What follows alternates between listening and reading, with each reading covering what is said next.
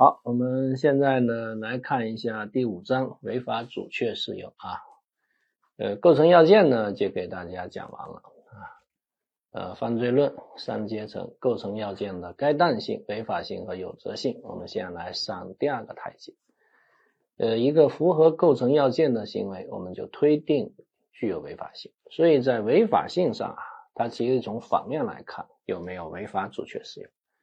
啊，违法阻却事由呢，在普通法系呢被称之为 justification 啊，正当化行为，就是道德生活所点赞、所鼓励的行为。那道德生活所鼓励的行为呢，它不可能是犯罪，对吧？那否则那就跟刑法是对人道德的最低要求，那是相抵触的。呃，道德所谴责的行为不一定是犯罪，但是道德所鼓励的行为，那一定是 justification，是正当化行为。所以呢，在违法性层面上，关键是从反面来看有没有违法阻却事由。违法阻却事由有两种，一种是法定的违法阻却事由，正当防卫和紧急避险；还有大量法律没有规定啊，叫超法规的违法阻却事由，它都是丰富的道德生活所赋予的。好，那我们首先来看两类法定的违法阻却事由，一类是正当防卫，一类是紧急避险。首先，各位来看一下正当防卫的条文，那规定的非常的清楚。为了使国家公共利益本人或他人的人身财产或其他权利免受正在进行的不法侵害，啊，采取的制止不法侵害的行为，巴拉巴拉这一大堆啊，这个叫正当防卫，它必须是为了啊，所以它又有主观又有客观啊。有个别学者认为正当防卫不需要考虑主观要素，那很明显跟我们的法条呢是冲突的。啊，你学习法律，首先还是要尊重法条。所以呢，从这个法条文，我们就会发现，正当防卫的成立条件，它有五个要素。第一，在主观上要有防卫意图，也就所谓正当化的意图。这个防卫意图包括防卫认识和防卫意志。防卫认识，通俗来说，就是认识到坏人坏事在发生；防卫意志，就是为了保护合法权益。啊。那么防卫认识，认识到坏人坏事在发生。一般来说，有防卫认识就推定有防卫意志，当然肯定也有例外。啊，张三实施性侵，李四把张三打跑，他为什么把张三打跑？因为他想自己实施，所以他有防卫认识，但没有防卫意志。啊，防卫认识是基础啊，没有防卫认识就不可能有防卫意志。那一般来说，动机不影响防卫意志的成立啊。出于不高尚的动机，也可能可以成立正当防卫。这里面提醒各位注意几点：第一点是黑吃黑现象，我们认为也属于正当防卫。啊，张三偷了一袋毒品，李四想把这袋毒品给抢走，请问张三能不能进行正当防卫？首先，你认识到坏人坏事在发生，因为他要抢毒品，但是你有没有防卫的意志呢？你是否是为了保护自己的合法权益呢？那么一般认为啊，毒品最终是要收归国有的。既然毒品最终是要收归国有，那其实那歌名其实在抢国家的毒品，所以你把他打了，这当然属于正当防卫。啊，我们认为黑吃黑现象是可以进行正当防卫的。啊。你大家如果认为黑吃黑不能进行正当防卫，那就麻烦了，法秩序会大乱啊，那这就会成为一个空白地带啊，那反而就会让大量的黑恶势力来介入这个空白地带，因为法律不管了啊，那抢了白抢啊，对吧？呃，那以下几种情况，由于缺乏正当化的意图，不成立正当防卫。一个是防卫挑拨，打我呀，有种打我呀，你怎么不打我呢？啊，我挑拨你。来攻击我，然后我假借正当防卫来把你给揍了一顿。我们认为防卫挑拨，首先没有防卫认识，第二又没有防卫意志，这其实属于双非，既没有防卫认识，又没有防卫意志，啊，这个叫防卫挑拨啊。那么第二是滥用防卫权，对于显著轻微的不法侵害，行为人在可以辨识的情况下。直接使用足以致人重伤或者死亡的方法来进行制止，这肯定不能理解为防卫行为。啊，一个少年啊，在张三的这个树上偷果子，张三说：“小孩下来。”啊，这个呃，小朋友说什么？我就不下来啊！老头说你不下来，老子用枪打死你，把你打下来。小孩说你敢？啪一枪把小孩打下来了。那这个小孩的的确确在实施盗窃行为，在偷果子嘛。但是这种显著轻微的不法行为，你采取那么严厉的手段，是不是属于滥用防卫权呢？所以滥用防卫权属于有防卫认识，但却缺乏防卫意志。因此不叫正当防卫，啊，更为常见的一种滥用防卫权，是不法侵害系行为人的重大过错所引发的。那行为人在可以使用其他手段避免侵害的情况下，仍故意使用足以致人重伤或死亡的方法，这个也不应该认定为防卫行为。啊，西门庆和潘金莲在逛街，准备买一台 iPhone 八十六。啊，两人恩恩爱爱，非常的恩爱。结果武大郎从旁边过，看着自己的老婆跟另外一个男的在一起，你说你生不生气？有同学说这有什么可生气的呀？做人嘛，最重要就是开心嘛。为什么不能三个人快快乐乐去逛街呢？都由西门庆来买单呢？这不就挺好的吗？但是不知道为什么武大郎就是学不会这种内心的平静，他非常的生气啊，拿了一个 U 型锁去砸西门庆，西门庆气坏了，说你小子居然敢砸我，老子勾引你老婆那是瞧得起你，我勾引你老婆啊那是对你的扶贫，我勾引你老婆，你祖坟都应该冒烟，你应该感谢我才对，所以抢过 U 型锁，把武大郎打倒在地。啊，他认为武大郎已经对他造成了人身危险，所以根据刑法的正当防卫，我可以反杀武大郎。大家觉得可以吗？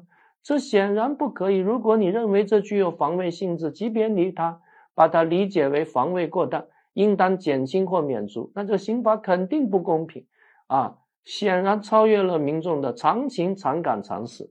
大家想一想嘛，当奸夫看到别人的老公来了。你的直接的反应是干嘛？是跑啊！如果别人老公打你，你应该抱着头让别人老公打，这是奸夫的基本觉悟吧？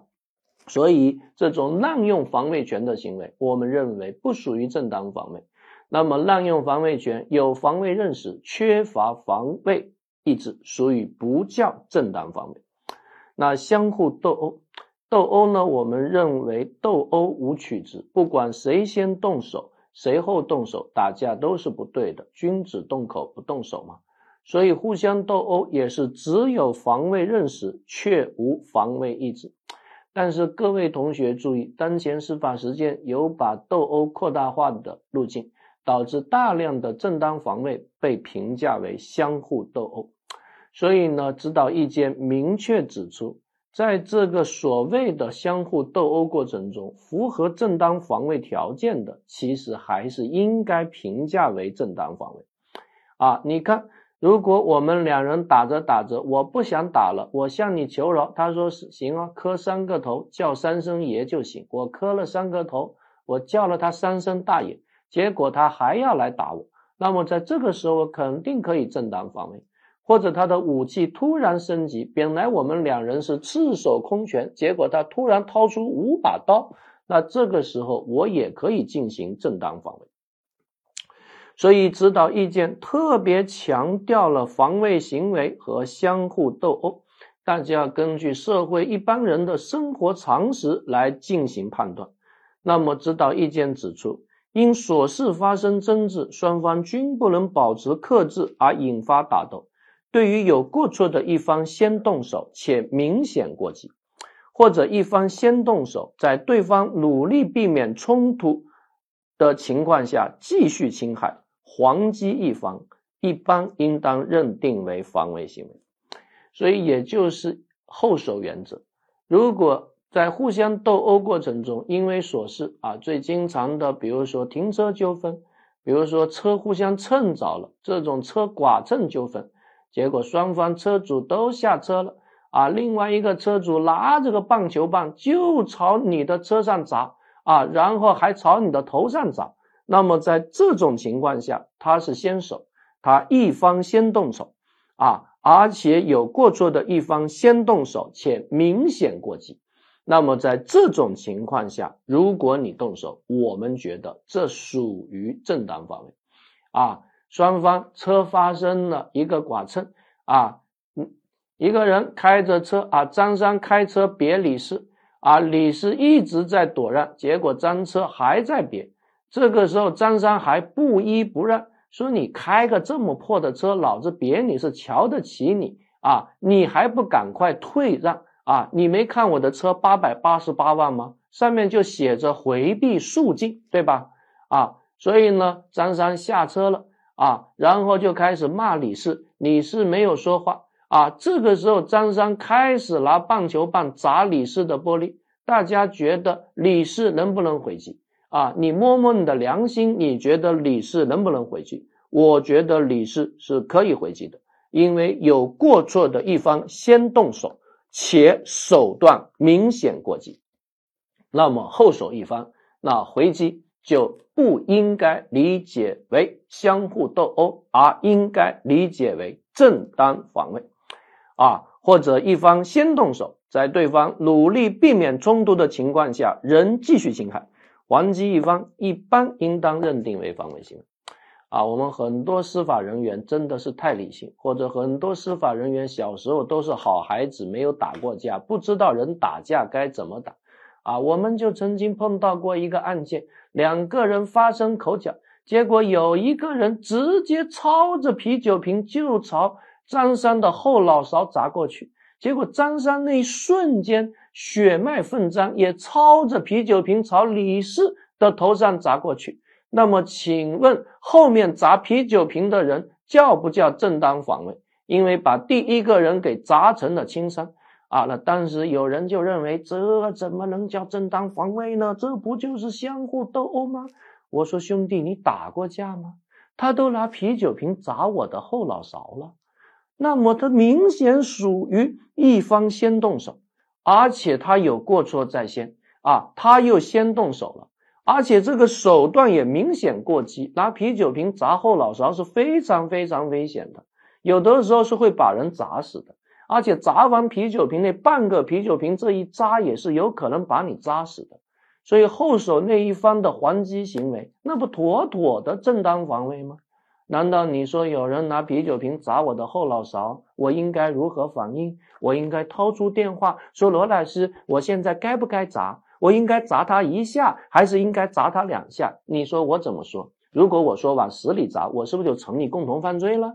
所以在这种情况下，一定要考虑到民众的常情常感。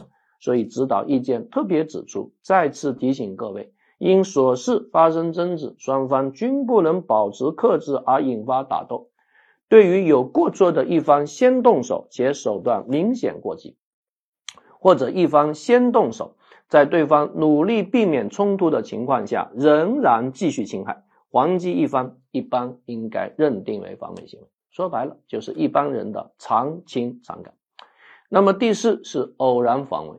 偶然防卫呢，是主观上缺乏防卫意图，但客观上却符合了正当防卫的其他条件，所以在客观上是正当的，但主观上缺乏正当化的意图，啊，要主客观相统一。那因为我们刑法说的很清楚，必须是为了，对吧？所以它一定要有一个主观上的正当化意图，啊，所以偶然防卫包括两种类型，一种是双非型，一种是单非型。所谓双飞行是既没有防卫认识，又没有防卫意志，啊，例一和例二其实都是这种现象啊啊，最典型的还有女飞贼案啊，一个女小偷偷完东西，晚上十二点背着战利品很开心啊，结果一个男的从旁边过，从背后扑向这个女的，女的吓坏了，以为是主人，飞起一脚把主人踹成重伤。第二天才发现，其实不是主人，这个男的想对这女的不轨，所以在客观上就是在向坏人坏事做斗争，但是在主观上他没有防卫认识，也没有防卫意志，所以这个叫偶然防卫。那偶然防卫按照通说不叫正当防卫，一般以犯罪未遂论处。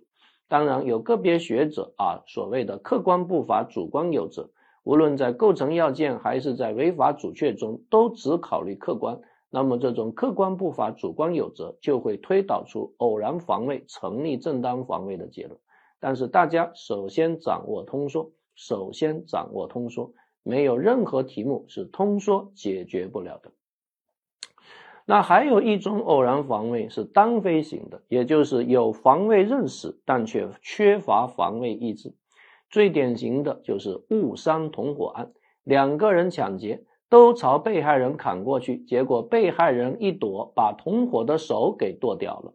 那么有一年就考过这个案件，那显然这也是偶然防卫。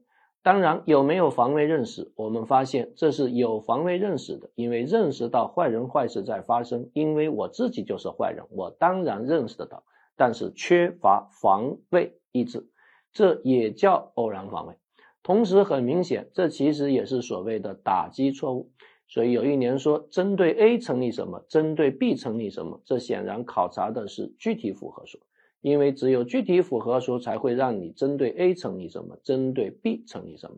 啊，当然手被剁断的那个人，无论按什么学说都不可能构成故意伤害罪，因为故意伤害罪必须是要伤害他人，而这是伤害自己。好，这是防卫的啊意图，主观化意图。防卫起因就是在客观上必须要存在不法侵害，注意它是不法侵害，所以在三阶层论中，精神病人和未成年人的攻击行为，我们也视为不法侵害，那当然也可以进行正当防卫。当然，从我们的常理来说，如果你知道他是未成年人或精神病人，那首先呢还是应该躲。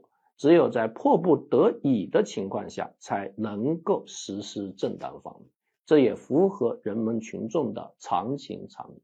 啊，他只有五岁啊，拿着一个小铅笔刀来抢你，啪一下把他拍死，这能够叫正当防卫吗？不叫，这个叫滥用防卫权。动物侵袭啊，如果一只狗咬你，你把狗咬死啊，那这肯定要上新闻，对吧？但是这叫不叫正当防卫？不叫，因为狗没有法治观念，狗也不学法律，你怎么能够跟狗一般见识呢？对吧？但如果这只狗是他人的犯罪工具，你把这个狗打死，那有可能属于紧急避险。啊，有一年就考过一道诡异的题目：一个女的牵着狗啊，然后放狗咬你，你不打狗，你把这个女的给咬伤了，问叫不叫正当防卫？我们认为这叫，因为擒贼先擒王。好，这是动物侵袭。那么，对于社会利益和国家利益的侵害，也可能属于不法侵害。但是一定要注意，正当防卫是一种私利救济，而在法治社会，这种救济途径一般来说应该委托于公权力机关。所以，对于私利救济要加以严格的约束。所以，如果对于社会利益和国家利益的侵害，必须要和个人利益有密切的关系，才能进行正当防卫。啊，我发现学校有人在卖盗版书，而且还盗版我的书，我非常生气，我把这个摊给烧了，把摊主给揍了一顿。啊，那请问这叫正当防卫吗？这不叫，这种事情直接啊，如果真的啊。要进行救济，那委托公权力机关进行救济就可以了。啊，你是在家里面卖淫，你冲过去给李四打了一顿，合适吗？不合适。啊，这叫狗咬耗子，多管闲事。但如果王五在家组织卖淫，你能冲进去打他吗？我看也不行。如果你认为可以，那每天你都可以到各大宾馆去抓赌抓嫖。但是王五在家里强迫卖淫被你听见了，你能不能去正当防卫？可以，因为强迫卖淫跟他人的人身利益是密切相关。只有当个人利益面临了紧迫危险，才能进行所谓的正当防卫。一个人在越狱，已经爬上了两米八的围墙，你从旁边过，他向你说了一下嗨，结果你拿着个石头把他一打，把他打进去，摔成啊。这个重伤，这叫正当防卫吗？我个人觉得这可能属于正当防卫啊，因为虽然这是脱逃罪啊，这侵犯的是社会利益，但问题是你想一想，逃犯一旦下来，那很有可能就会对你进行攻击，甚至对你进行灭口啊，所以在这种情况下，认定为正当防卫应该没有太大的问题。好，过失犯罪和不作为犯罪，那也可以理解为不法侵害，自然也可以进行所谓的正当防卫。那曾经考过啊，张三看到他女儿落水，但是没有救助，我不会游泳，我说赶快去救，他说你管得着吗？我气坏了，我说你不救，老子一个耳光把你满口牙打掉。他还不救，所以我打了他一顿，打成轻伤，他不得不救，所以这个也叫正当防卫。啊，李四啊，这个不拴绳子啊，这个狗把别人给咬了啊，我把他的狗给踹了，把他给打了，叫正当防卫吗？也叫，因为他实施了过失致人重伤的行为啊，所以对于过失犯罪，当然也可以进行正当防卫，这个大家也要特别的注意啊。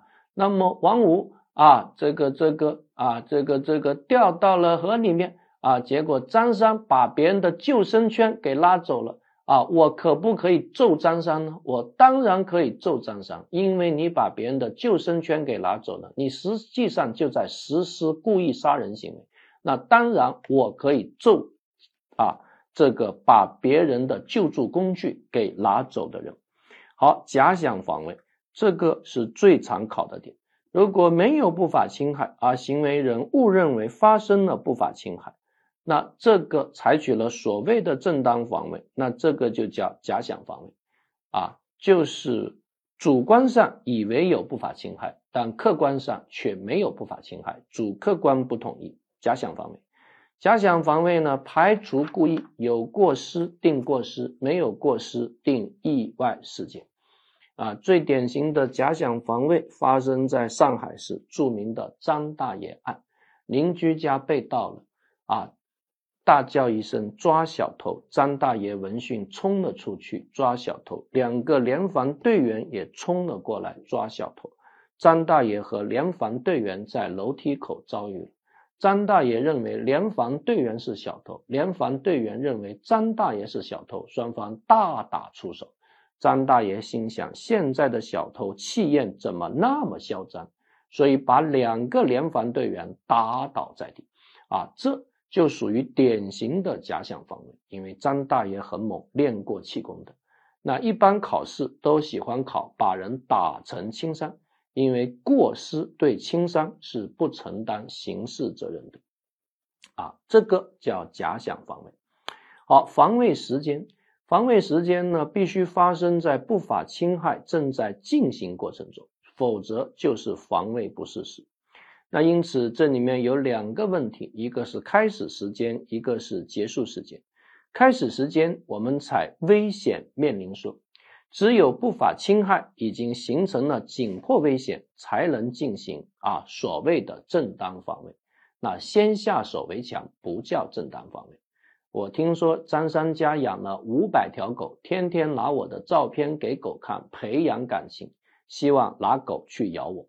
我听说此事，带着我家的阿黄啊，跟了我六年的阿黄啊，牵着阿黄跑到张三家，把他家五百只狗悉数咬死啊！阿黄咬死了二百五十只，我咬死了二百五十只，那这就是妥妥的啊，这个先下手为强，构成故意毁坏财物罪。所以一定要注意，对预备行为，一般说来是不能进行正当防卫的。只有对失心行为才能进行正当防卫。那这里就举了一个案件：刘某正当防卫案。啊，一个人啊想借助深山寺庙，但是被拒绝之后，然后攀墙进入庙内，持菜刀踢门闯入刘某的卧室。刘某听到脚步，借助手机屏幕光亮，看到持刀闯入的不法侵害人，拿着柴刀将其猛地一砍。我们认为属于正当防卫，因为已经面临了紧迫的危险啊，已经面临了紧迫的危险。总之，一般说来，对于预备行为不能进行正当防卫，只有当你面临了紧迫的危险，才可以进行正当防卫。那马上又有人说，如果我误认为出现了不法侵害啊。我误认为已经面临了紧迫危险，但其实还没有面临紧迫危险，主客观不统一，这其实又属于什么？这其实又属于假想防卫，排除故意，有过失定过失，没有过失定意外事件。结束时间，结束时间呢？我们采危险排除理论。那如果不法侵害已经结束，那自然就不能进行正当防卫。如果不法侵害还在继续过程中，那自然可以进行正当防卫。但是关于不法侵害是否正在进行过程中，那显然应该采取一般人的标准来进行判断。换言之，你把你自己带入到防卫人的立场。采取事前的一般人的标准来进行判断，而切勿开启事后的理性人站在上帝的视野来俯瞰苍生，站在上帝的世界来开启事后诸葛亮的判断。我相信很多同学都听过我讲过的粪坑案啊，八十年代有一个妇女干部在半山腰碰到了歹徒，那么歹徒要对他实施性侵，这个妇女干部急中生智。假装顺从，因为发现呼喊是没有用，打也打不过，然后就对这个男的说：“我们要不找一处平坦的地方？”男的很开心，女的就带他到了一处平坦的冰面。女的对男的说：“要不你先脱衣服？”男的更开心。那么地点选的特别好，因为冰面的尽头是一个粪坑。男的把衣服一脱，女的。啊，顺势，因为脱衣服的时候，瞬间眼睛就被蒙住了，女的就把男的推到了粪坑，男的拼命往上爬，女的就开始踹男的，男的爬了第一次，被女的跺了一脚，掉下去了，第二次又被跺一脚，第三次还是被跺了一脚，彻底掉进去了。那请问这叫正当防卫吗？但是有很多同志认为，踩第一脚叫正当防卫，踩第二脚叫事后防卫。所以这就叫危险是否排除一般人标准？你把你带入进去，如果你是那个女的，你踩几脚？我看你估计不止踩三脚，你可能踩四脚、踩五脚，踩完五脚还要扔一块石头砸死你，你这个色狼啊，对吧？啊，结果粪把自己溅了一身，很不卫生。所以在砸的时候还是要小心一点。这个粪坑案很多同学都听过，所以一定是一个事前的一般人标准啊，代入一下。啊，不要开启事后的理性人法则。那指导意见还特别指出啊，对于不法侵害是否已经开始或结束，应当立足防卫人在防卫时所处的情境，按照社会公众的一般认知，依法作出合乎情理的判断，不能苛求防卫人。对于防卫人因为恐慌、紧张等心理，对不法侵害是否已经开始或者错误产生错误认识。应当依法作出妥当处理。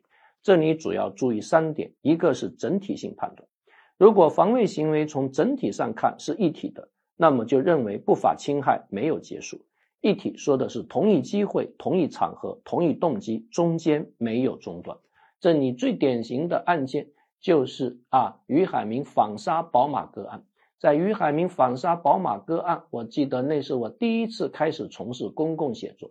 当天我实在是太生气了啊！因为其实这个案件我们之前知道也没有讨论。我记得我有个同事写了篇文章，说他是正当防卫，结果在网上受到了很多所谓学法律人的抨击，说你懂不懂刑法啊？这怎么能是正当防卫呢？你到底懂不懂刑法，还敢教刑法啊？我一下气坏了，我说这么典型的问题，我们很多所谓的法律人居然还认为它不叫正当防卫，这不学傻了吗？啊，怎么会学成这样呢？法律机器人怎么会到这种程度呢？啊，很多人还在讨论啊，于海明啊反杀宝马哥，当宝马哥跑到宝马车，他的攻击力到底还有多少？他还有多少滴血？你以为你在打游戏啊？你一定要带入进去。如果你是这个于海明，你是否会感受到不法侵害还在继续过程中？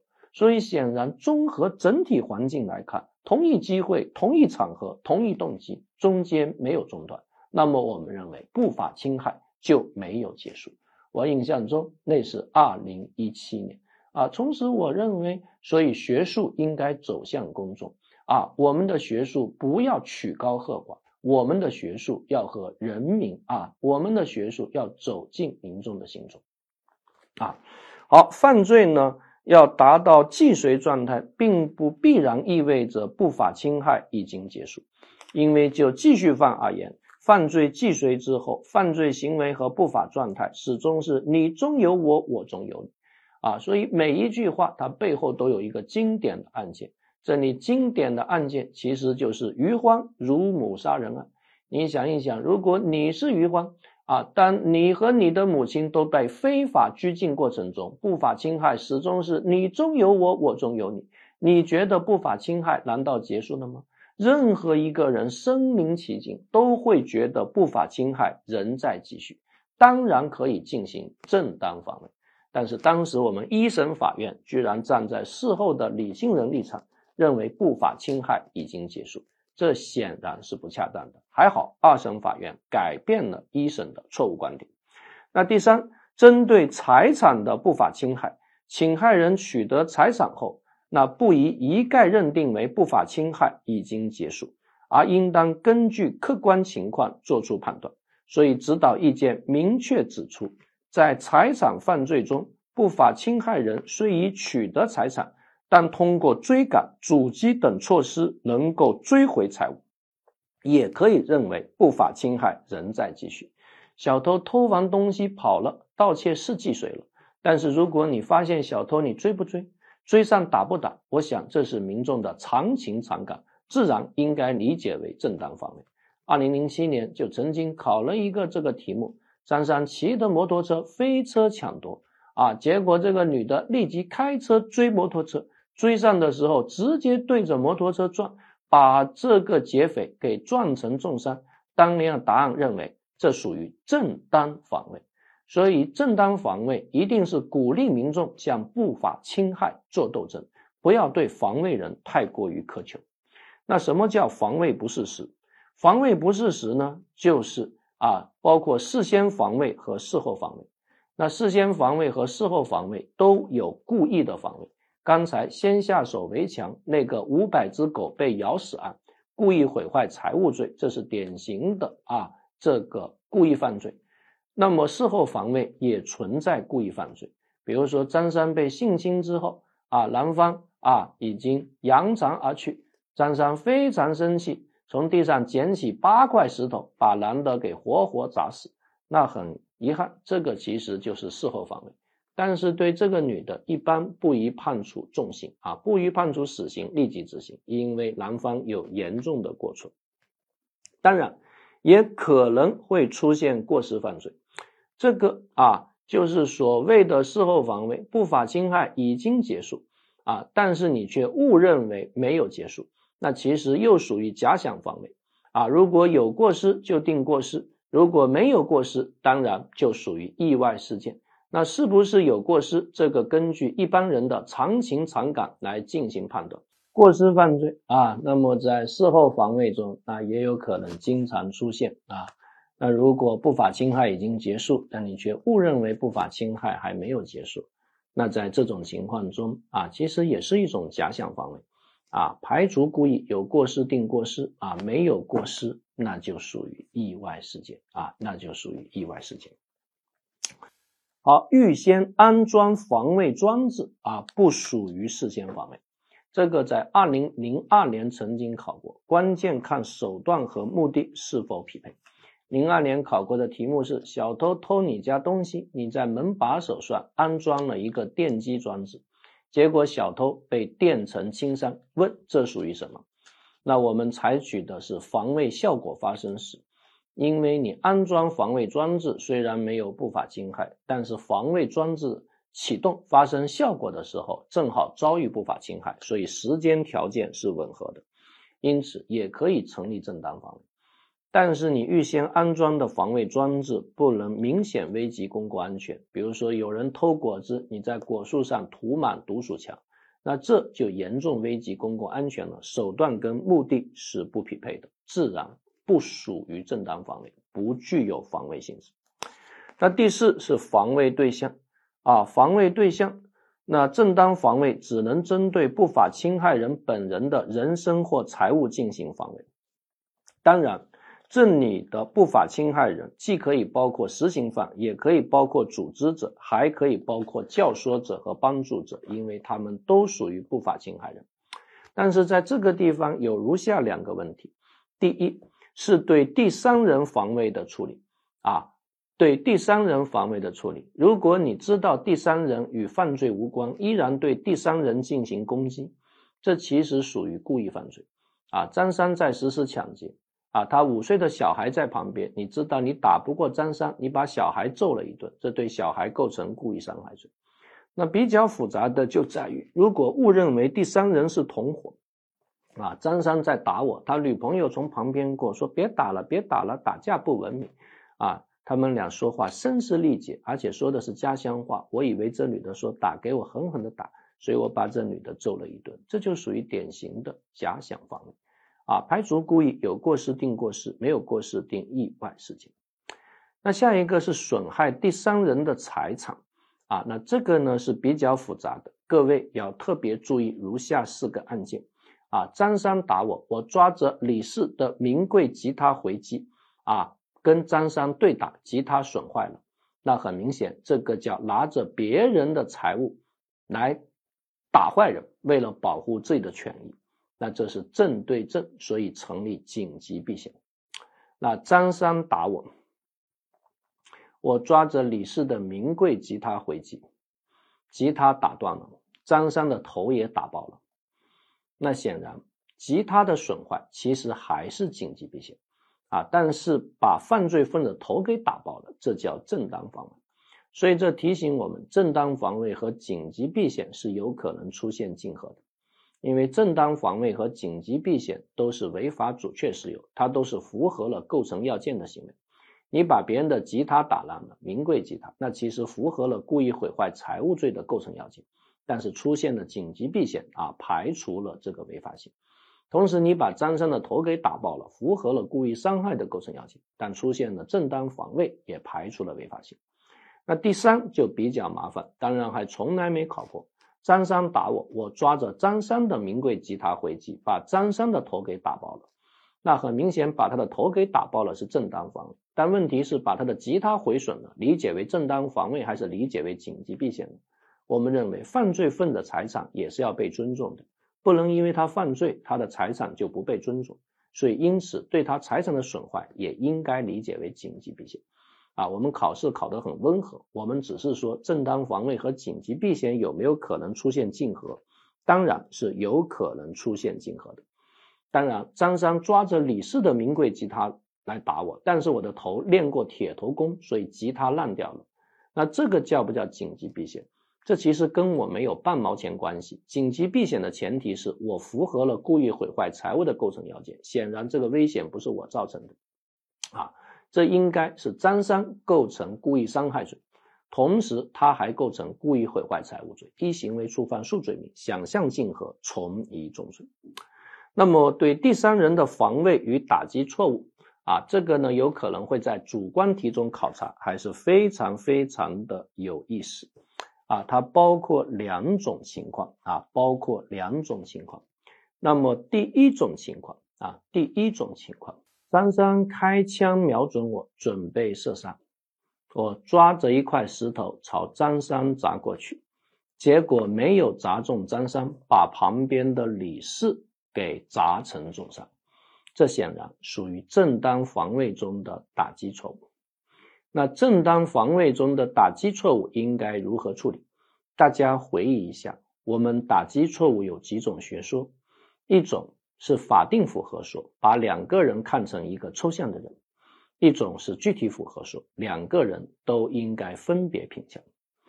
那如果两个人都应该分别评价啊，一个是好人，一个是坏人，那很明显，我为了保护我的合法权益。把那个好人给打了，这是正对正，所以属于典型的紧急避险。但是采取法定符合说就比较复杂，因为法定符合说是把两个人看成一个人，那如果把好人看成坏人，那就主观上想打坏人，客观上也打了坏人，那就是典型的正当防卫了。但是如果把坏人看成好人呢？那就比较麻烦了，那就是我想打坏人，却误把好人当坏人给打了，误把好人当坏人给打了，这就属于啥呀？这就属于假想防卫啊，假想防卫。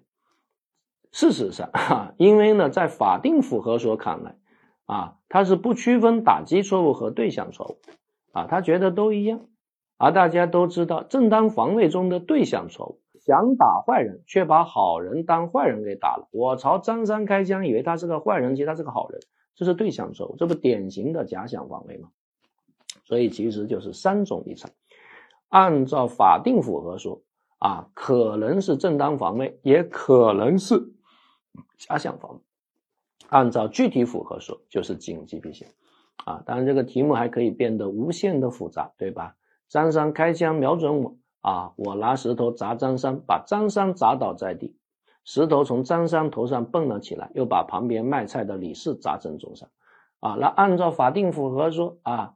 和按照具体符合说那不一样。按照具体符合说，两个人分别评价，针对一个人正当防卫，针对第二个人啊正对正紧急避险。那按照法定符合说，两个人看成一个人啊，我刚才说如果都看成坏人，那他就是正当防卫；如果把两个人抽象为一个好人，那就是想打啊坏人，却误把好人当坏人给打了，那他就是紧急避险。啊，如果这个地方你觉得对你而言太深奥，你就对自己说不考就好了，因为确实也没有考过。但是第二，大家是要注意，想一想啊，这个是曾经考过的。甲乙合谋杀丙，计划由甲对丙实施砍杀，以持枪埋伏于远方暗处。若丙逃跑，则伺机射杀。案发时，丙不知道乙的存在，为防止甲的不法侵害。丙开枪射杀甲，子弹与甲擦肩而过，击中远方的乙，致乙死亡。这个是曾经考过的真题，这显然也是一个打击错误。那么，如果按照法定符合说，两个坏人看成一个坏人，就是主观上想打坏人，客观上打的也是坏人，那就是典型的正当防卫。但是如果按照具体符合说，啊，那他就有两个坏人要分别评价，针对第一个坏人想打没打着，啊，针对第二个坏人不想打，但客观上打着了，主观上不知道有坏人，客观上不小心把坏人给打了，那他就属于偶然防卫啊，偶然防卫。最后呢是防卫限度，防卫限度呢是正当防卫不能明显超过必要限度造成重大损害，那么防卫是否超过？必要限度应当综合不法侵害的性质、手段、强度、危害程度和防卫的时机、手段、强度、损害后果啊进行综合的考量，不要对防卫人太过苛求，因为正当防卫这个制度本来就应该激活啊鼓励民众向不法侵害做斗争，而不是让民众畏手畏脚，碰到不法侵害都不知道该干嘛。啊，严格说来，法不应该向不法退步，啊，所以规范性文件说的非常非常的清楚。他说，这里的造成重大损害，必须是要造成不法侵害人重伤或死亡。那如果造成轻伤或者轻伤以下的损害，就不再理解为重大损害，那就不可能理解为超越防卫限度的防卫过当，啊，但是。正是这样的一个规定，它有可能会导致一种后果，因为以前呢把人打成轻伤啊，司法裁判呢还有可能判防卫过当，那现在把人打成轻伤，那就不可能判防卫过当了。但是有的地方呢又不敢直接认定为正当防卫，结果就把它往互殴上来套，而互殴他又认为属于故意伤害，那这就非常非常的可怕。所以一定是要收缩互殴案件的适用，还是要根据人的常情常理。啊，在互殴中其实有相当一部分它就属于正当防卫，所以只要符合正当防卫的五个要素，应该直接宣告正当防卫的成立。啊，不要把那么多人贴上犯罪分子标签，尤其是很多见义勇为者是不宜贴上犯罪分子标签，不要伤了好人的心。好，正当防卫客观上造成了损害，那如果损害不是行为人的行为所导致的，或者行为根本没有造成损害，那自然就不属于正当防卫，因为正当防卫一定是符合了构成要件啊。那如果连构成要件都不符合，那就无所谓正当防卫一说了啊。小偷偷东西，我大叫一声抓小偷，小偷慌不择路逃跑，踩到香蕉皮，掉到粪坑。啊，结果我也没救他，小偷在粪坑里淹死了。请问我构不构成防卫过当？构不构成正当防卫？我什么都不构成，因为小偷是自己踩到粪坑里淹死了，跟我有半毛钱关系没有。要怪最多怪扔香蕉皮的，啊，跟我没有关系，所以我连危害行为都没有。甚至我看到小偷在粪坑里大呼救命，我还在拍视频论小偷如何被粪淹死。那你也只能在道德上谴责我，而不能在法律上对我进行惩罚。好，这是正当防卫的五个要件。那什么叫防卫过当？防卫过当呢，必须是符合前四个要件，只是不符合第五个要件。啊，那防卫过当必须是明显超过必要限度，造成重大损害。那明显超过必要限度，造成重大损害，它不是一个或然关系，是一个并列关系。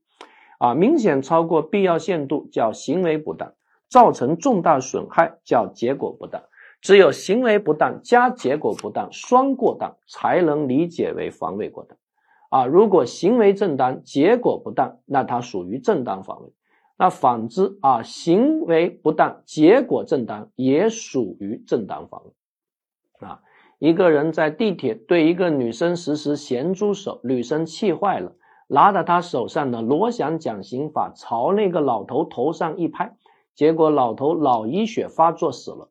各位觉得这叫啥？我觉得拿书拍老头合理的不得了，行为是正当的，即便结果不当，这个也叫正当防卫啊。但是一个老头对你实施咸猪手，你练过防狼秘籍，拿着著名的二指肠，啪朝老头的眼睛一戳。而且你刚刚美过甲，一戴两个眼珠都出来了，那这个叫正当防卫吗？这个可能就不叫。首先你戳眼睛这个行为就不当了，而且把眼珠带出来，结果就更不当了。那这可能就是防卫过的啊。那更为值得研究的是，那如果你拿着书本朝老头头上一打，老头昏迷倒地，不停的抽搐，那这个时候你要不要送他去医院？你如果没有送他去医院，两个小时后他死亡，你还在旁边拍了一个视频论咸猪手，如果成为死猪，那在这个情况下，我觉得你的结果显然是不当的。那行为本身当不当呢？我觉得你的行为是要看的。第一个拍脑袋这个作为的行为是合适的，但是后面你没有救他，那你这个不作为的行为是不恰当的。所以综上，这也应该理解为防卫过当。啊，必须要注意是双过当，理解为防卫过当，但是行为不当既包括作为，又包括不作为，总之要进行综合考量。那么防卫过当的主观心态，一般来说是过失，但也不排除是故意。像著名的余欢乳母杀人案，那么最后就认定为故意伤害罪，同时法院也认定他属于防卫过当，最后判处他五年有期徒刑。特殊防卫。特殊防卫呢，是刑法第二十条第三款的规定，对于正在进行行凶杀人、抢劫、强奸、绑架等其他严重危及人身安全的暴力犯罪，啊，采取防卫行为造成不法侵害人伤亡的，不属于防卫过当，不负刑事责任。啊，这是鼓励民众向不法侵害做斗争。那么，当然，这个特殊防卫。啊，它一定要符合正当防卫的前四个要件，只是在第五个要件中略有松弛。其实我个人认为，这也没有略有松弛，因为啊，你都遭遇了严重危及人身安全的不法侵害，那把对方打死打残，这个行为是正当的，结果其实也合理啊。法益作为入罪的基础，伦理作为出罪的依据，这在伦理上是可以容忍的。但是一定要提醒各位，这必须是遭遇了严重危及人身安全的暴力侵害。所以在大量的这个家暴案件中，啊，尤其是这个家暴，比如说男的把老婆往死里打，啊，打完之后还性还要性侵啊这个女方，那女方在忍无可忍的情况下，啊，把这个老公给打死，我觉得就有可能理解为特殊防卫，啊，就应该理解为特殊防卫。啊，当然了，如果男方已经睡着了啊，所以女方呢把男的给杀了，那这个呢还是应该理解为事后防卫啊，当然这里面可能主要是一个证据的问题啊，是一个证据的问题，就正当防卫的提出责任和说服责任由谁来承担的问题啊，这都是司法实践给我们提出的一种考量。那再次提醒各位，特殊防卫一定要严重危及人身安全。这个严重危及人身安全的判断标准是一个事前的一般人标准，而不要站在事后的理性人标准。事后的理性人标准说白了就是事后诸葛亮啊，事后诸葛亮。所以大家看一看啊，《刑事审判参考》登载了一个非常经典的案件，叫叶某某故意杀人案啊，发生在浙江的台州。那叶某自营一饭店啊，某日晚六点。啊，有几个人啊到叶某的饭店滋事啊，其中王某拿刀朝叶某的左臂和头臂各砍一刀啊，叶某拔出自备的尖刀还击，在店门口刺中王某胸部一刀，冲出门外侧身将王某抱住，两人互相扭打砍刺，在旁的郑某见状即拿起旁边一张方凳砸向叶某头部。叶某转身还击一刀，刺中郑某的胸部，又继续与王某扭打，啊，将王某制服，啊，王某和郑某经送医院抢救无效，叶某也多处受伤，一个人打两个，把两个人都捅死了。那法院最后认为，这个就叫特殊防卫，不负刑事责任，因为你们两人先拿刀砍别人，已经让别人遭遇了严重危及人身安全的暴力侵犯。啊，所以这个大家还是要特别特别注意啊，特别特别注意啊，站在事前的一般人立场啊，不要开启事后的理性人标准。好，正当防卫我们就给大家讲完了。